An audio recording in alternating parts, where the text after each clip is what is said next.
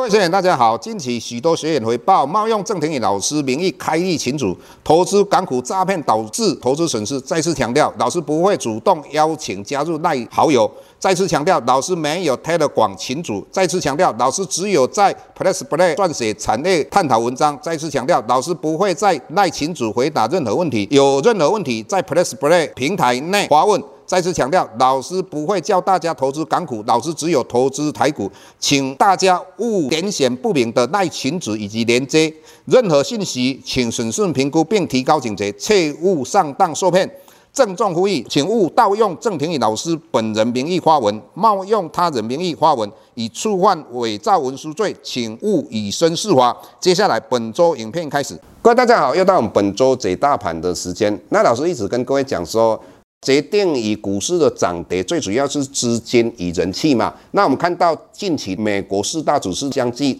创历史的新高，那台股的话，在今天星期五也来到一万七千八百多点，对一万八千零三十四点，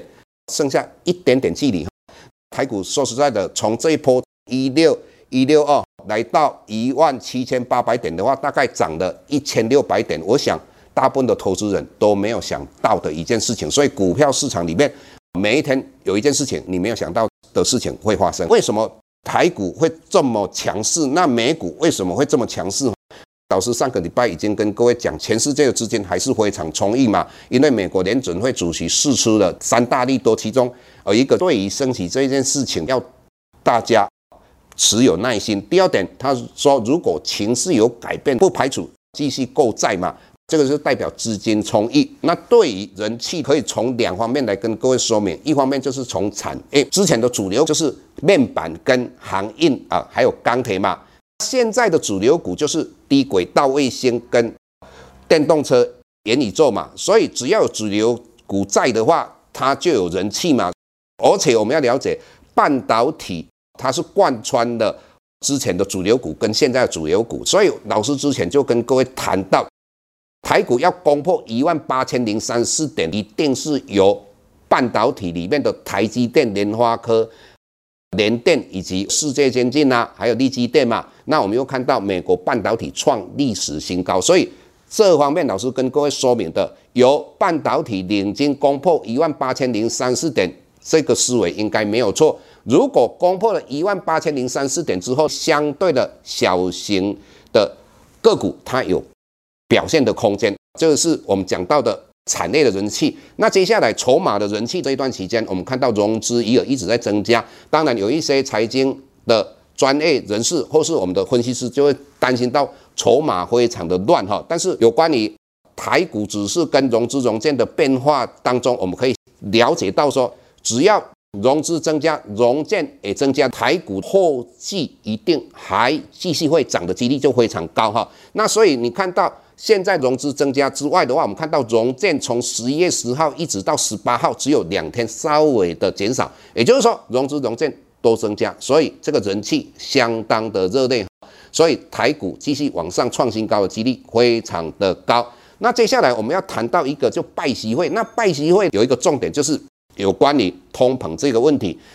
看起来彼此间应该有达成一些试吃战备时有这样的一个协议。那你如果去了解美国的话，它的战备石油大概有七点四亿桶，中国的话两亿桶。当他们试吃这些战备石油的话，一定可以稳定物价。所以你看一下纽 A 西原油，它这个礼拜曾经来到七十六块，你看到布兰特原油也跌破了八十块，所以这些油价应该相对就会往下跌的几率就非常高。那相对的，对塑胶股以及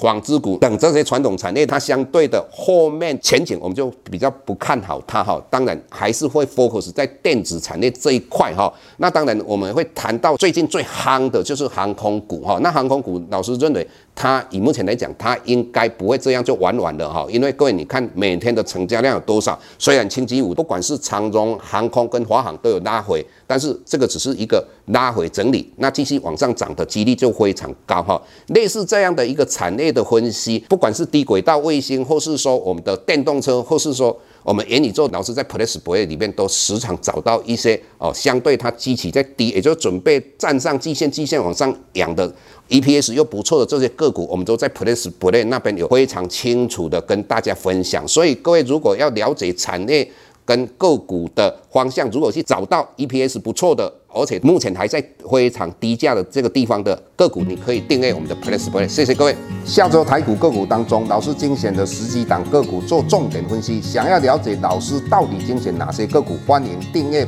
Plus Play 互惠内容。下周见。